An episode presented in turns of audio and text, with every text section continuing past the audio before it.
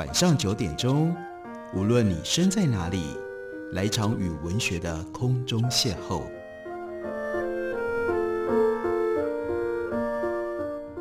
杨照谈书，邀您一同遨游文学世界，认识古今中外的经典之作。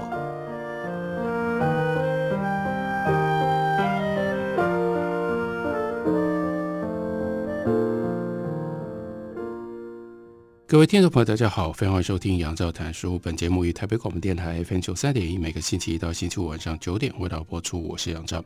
在今天的节目当中，我们继续来为大家介绍 Francis Fukuyama 法兰西斯福山他的政治学的重要的著作。时报出版公司刚刚将他的五本书呢一次出版了新版，所以我们有这样的一个机会，比较认真的、比较仔细的来介绍一下法兰西斯福山他的思想以及他对于。政治秩序的一些主要的想法。今天要为大家介绍的这本呢，是《政治秩序的起源》的下卷。前面我们介绍了上卷，不过呢，上卷跟下卷呢有一个非常明确的差异，那是在于它的书名的副标题。虽然同样都叫做《政治秩序的起源》，上卷的副标题非常的直接，非常的简单，只是叫做“从史前到法国大革命”。看起来，这好像他要写的是一个政治思想史或者是政治建制的历史。然后上卷跟下卷呢，就纯粹是用时间分开来，从史前到法国大革命，这是上卷。那我们就应该预期下卷应该是从法国大革命开始讲起。的确，在内容上面，它是从法国大革命讲起，但是下卷福山有他另外不一样的关怀，这个关怀充分的表现在很长的。副标题上面，那就是 From the Industrial Revolution to the Globalization of Democracy，从工业革命到民主全球化。不过，中文在这个副标题之外，再多了一部分，叫做政治秩序与政治衰败。这并没有违背福山在这本书里面所要提出的主要的想法，因为到了下卷，他就跟我们当下现实全球的政治状态有了。直接而且密切的关系，所以它是从二十一世纪的第二个十年开始的时候展开的几个特殊场景写起。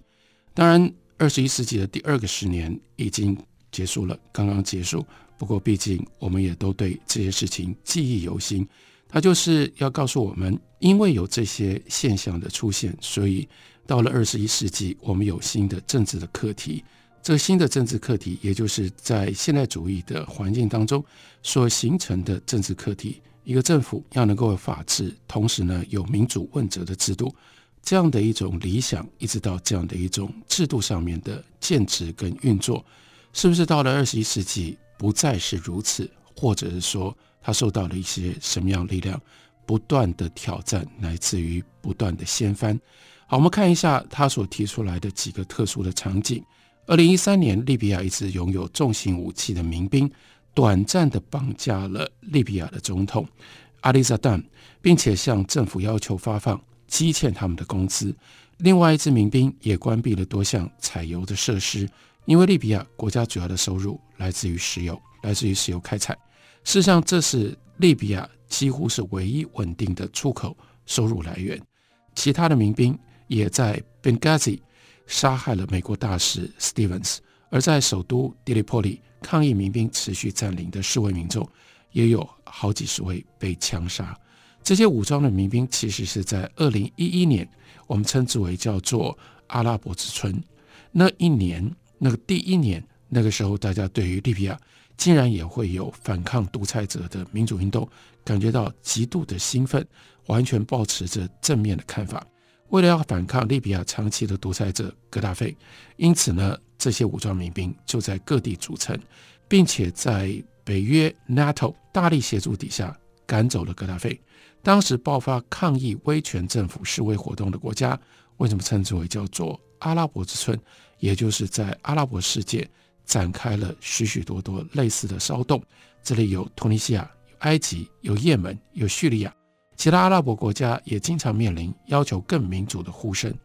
但是短短两年之后，二零一三年，像欧洲和北美洲实施的那种民主制度，或者我们自己更切身的像台湾所实施的这种民主制度，对于这些阿拉伯国家来说，仍然是一场遥远的幻梦。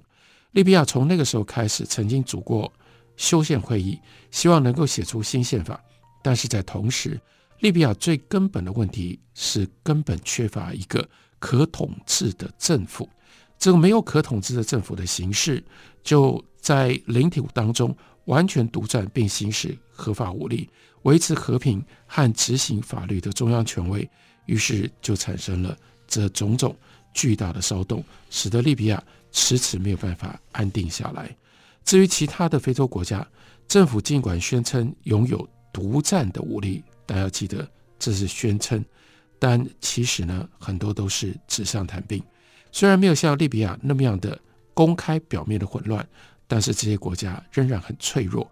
激进伊斯兰团体已经推进到南亚和中东，有很多只有弱势政府的国家，例如说非洲的马里、尼日、奈及利亚、索马利亚这些地方，都感受到激进伊斯兰团体的影响力。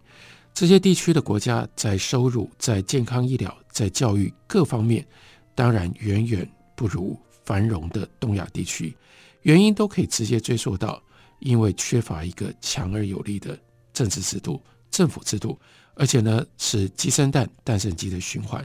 没有强而有力的政府制度，就不可能繁荣；没有办法繁荣，也就更难建立一个强而有力的政府统治跟机制。就在同一段时间，美国金融业发生的事情非常不一样。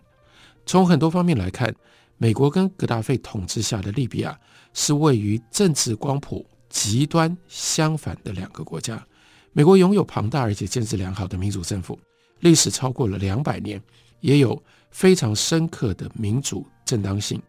但是呢，美国也并不是运作完善，它的问题跟这个民主太过于制度化是有关系的。就回溯到二零零八年，大家记忆犹新的金融危机，全球金融危机从美国出来而引发影响了全世界。在二零零八金融危机发生之前，联邦政府主管金融制度的机构有十几个，另外呢，五十个州，每一个州还有相关的银行跟保险管理单位。所以，我们不能说这件事情没人管。或者是没有单位负责，有这么多的管理机构，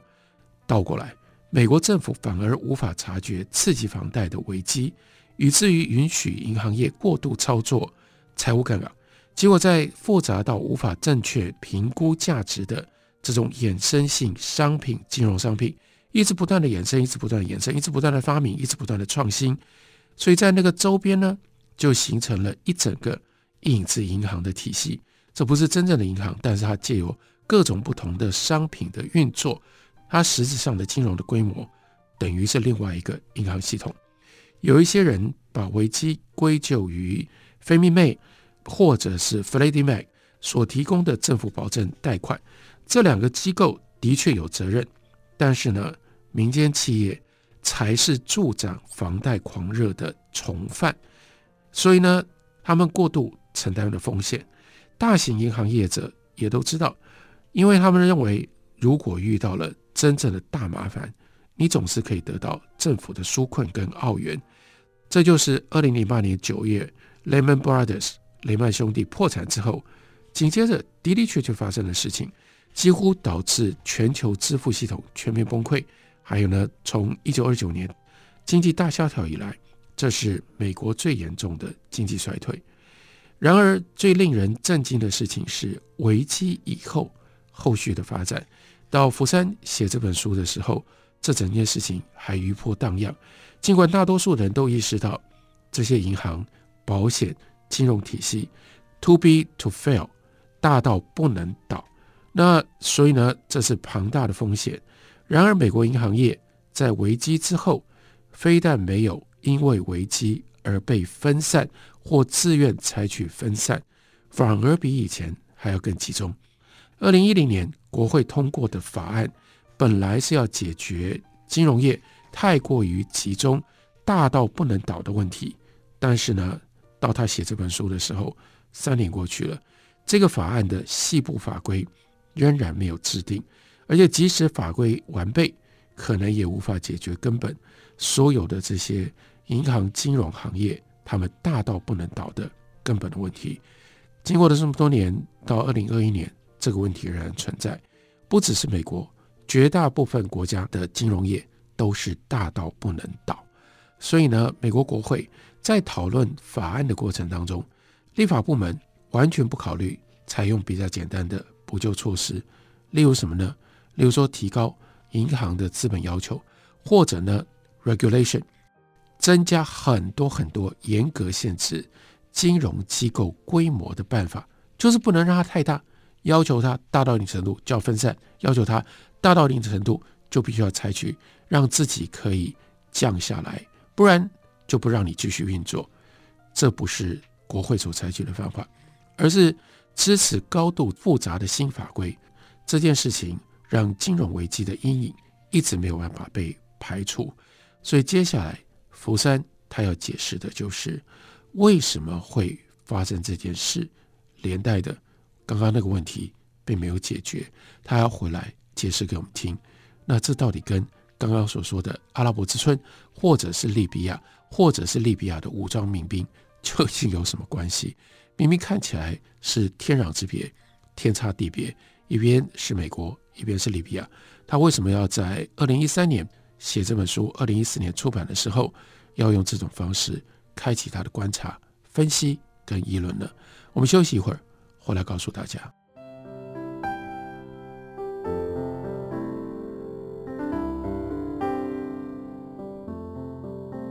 听见台北的声音，拥有颗热情的心，有爱与梦想的电台，台北广播 FM 九三点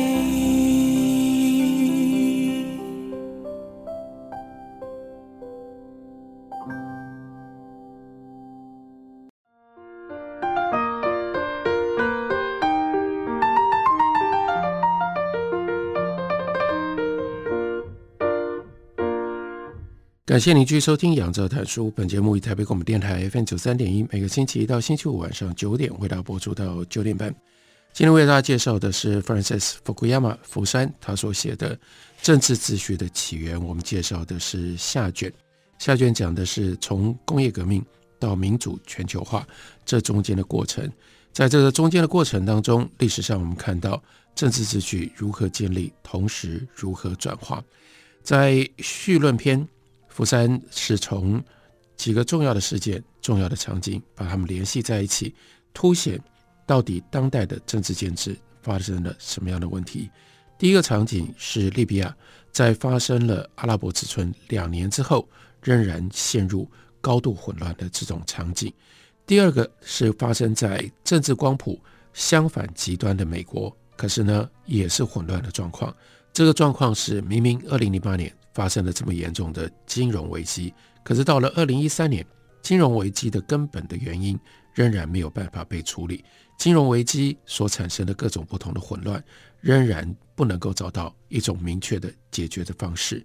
那福山就分析，在美国这种后续发展有两个根本的原因，第一个呢是思想僵化，银行基于自身的利益，所以他强烈的主张，如果对银行给他们更多的限制，新法规最重要的会产生什么效果？他们认为会削减银行的贷款能力，而贷款能力对他们来说不只是银行获利的来源，更重要是经济成长的刺激的重要原因。所以这就会影响、妨碍了美国的经济成长，并连带产生非预期的有害的结果。这种论点放在非金融机构，例如说，如果是制造业。会非常有说服力，也会吸引很多不信任大政府的保守选票。因为如果要规范，就必须由政府依照法律来管，政府就会变越来越大。政府大，对很多人来说，就必然会带来贪污、腐化、特权等等。所以他们宁可不要让政府管那么多，让政府不要管那么多，让银行自己去竞争，自己去 self-regulate。对他们来说，这才是政治上面应该有的选择。这也就是福山所说的思想僵化。因为大型银行业跟非金融业公司是不一样的。金融业有高风险，所以当它出了问题的时候，对其他行业会造成非常大的伤害。所以金融业应该要有更多的管辖，而不是给他们更大的自由。你对其他的制造业，你可以给他们比较多的自由，让他们去创新，让他们去突破。可是金融业的创新跟突破，当它牵涉到这种风险，风险不是金融业本身，而是跟金融业必定要有所来往的所有的其他产业都会受到影响。这是第一个关键的因素。第二个原因是有钱有势的银行业，最重要的是他们可以投资在政治上，投资在国会法律立法定定的这些程序上。他们雇佣了大批高薪的游说专业人员，为银行利益来进行运作。游说团体完全无视于大众对于银行以及用纳税的人钱来纾困的愤怒，已经顺利防堵能够解决大到不能倒问题核心的这些法规。当福山他正在写这本书的时候，或许还有人记得那个时候有来自于草根的占领华尔街的运动。占领华尔街的运动声势非常的高，但是令人非常遗憾，同时也产生这个巨大的困扰。为什么占领华尔街既具备有它的道德的正当性，又能够齐聚这么多的动员的力量？这些草根的动员的力量又牵涉到基本上是新的一个下一个年轻时代，他们所主导、他们所介入、他们所加入的。但是为什么最后占领华尔街有那么多的声音？有那么多的愤怒，却没有真实可以规范金融机构的结果。在这里，福山就已经指出了根本的问题，因为银行根本不需要跟你在街头对决。这些金融行业，他们的主战场是在国会，是在联邦政府，而不是在街头上。用这种方式，他们一方面说服收买了国会议员，另外一方面，他们也可以透过媒体的操作。把这些保守的选票拉到他们自己的阵营里面来，所以有一些国会议员是基于他们的意识形态，认为银行业反对新法规的论点很有说服力。不过，另外有一批国会议员，他们是从一个现实的利益算计上面，他们认为这个论点可以有效掩护来自于银行业者的政治献金。意思是什么？他们要收这些政治现金，但是他们同时需要有一个说法，要有一个正当性。那这个说法，也就是如果你管银行管太多，会伤害到美国的总体经济。这是二零零八年延续到二零一三年美国金融危机所发生的现象跟状况。第三个场景就连接了阿拉伯之春，这是二零一三年在土耳其跟巴西所发生的群众示威事件。这两个国家是新兴市场经济体当中表现比较好的。在这个之前的十年，我们可以看得出来，从数据上，他们经济成长相对快速。这两个国家也不像其他的阿拉伯独裁专制政体，他们基本上是有选举、有竞选活动的基本民主政体。土耳其是由伊斯兰正义发展党所统治。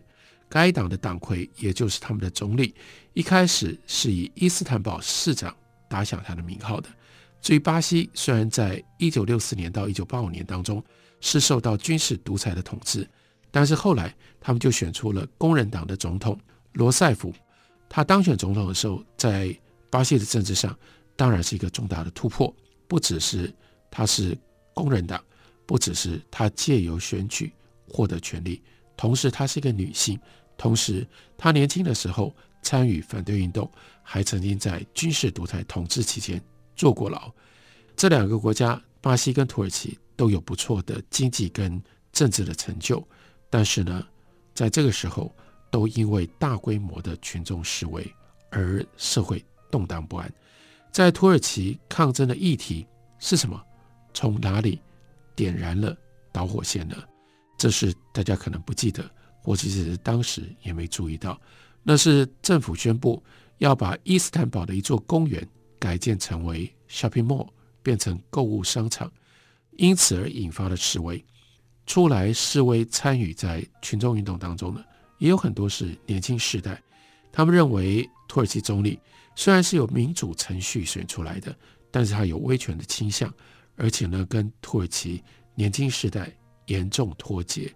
这件事情其实应该在我们的心里面有更强烈、更深刻的印象才对，因为土耳其的世卫，它的组成跟它的方向，还有它的世代政治的这个特质，其实跟几乎同时只在时间上面比土耳其晚一点的台湾的太阳花运动有非常非常类似相关的地方。在巴西呢，问题则是腐化跟无能。即使已经投入了数十亿美元主办世界杯足球赛，还有夏季奥运，但是呢，政府仍然无法提供可靠而且基本的行政效率。这两起示威事件跟两年前所发生的阿拉伯之春共同的连接点，都是由中产阶级所发动的。由于前一代所促成的经济发展，这两个国家都已经有了新兴的中产阶级。他们的期待，因而呢，就比他们父母相对在贫穷的时代成长，然后呢，活在贫穷里的那一代，在预期上面，他们就提高了很多。他们要求更多，他们期待更多，于是他们对政府的表现也就更容易感到不满。这里又另外举出突尼西亚跟埃及，他们的经济成长率虽然比土耳其或者巴西要来得低，但是。在这两个国家的大学毕业生，他们也认为独裁专制政体倾向于 nepotism 任用亲信，这会影响跟阻碍新一个世代年轻世代他们的工作跟职业生涯的前途。土耳其跟巴西光是举办民主选举，显然无法满足示威者。年轻世代要求的是更有效的政府，年轻世代同时要求更积极、更直接的政治参与。这两个政府。在民主的体制上面是拥有正当性的，但是正因为这样，所以年轻世代对他们的要求、对他们期待也就更高，要求他们应该要有更好的施政成果，也必须要具备有更大的弹性，能够更敏锐地回应变化当中的民意。那对比对照，还有另外一个经济成功的故事，主角是谁呢？我们更熟悉，对我们来讲更切身的中国，中国。中产阶级已经有了破亿的人口，也就开始面临中产阶级崛起的类似的问题。我在这里可以补充，这不是福山所写的。所以，习近平掌权其实也就是在这个关键的转折点上，习近平采取了一种面对中产阶级压力、回应中产阶级崛起的一种方式，那就是一方面反贪腐。反贪腐相当程度上面解决了中产阶级对于政府的期待跟对政府的不满，但另外一方面又严格的掌控公共领域，在这方面让中产阶级新的不满或者新的一种政治反对的动能被压抑下来，被取消，没有办法凝结。这就是福山政治秩序的起源，它的下卷所要处理的大的问题，这是当代的问题，当代的。政治秩序究竟发生了什么样的问题？我们要如何理解？我们要如何解决？理解跟解决其中一种方式，就是回到工业革命，然后再看到民主全球化这两波大的潮流，到底用什么方式影响了我们对于政治的看法，对于政治的要求，来自于对全世界、全球政治秩序的新变化、新发展。感谢你的收听，我们明天同一时间再会。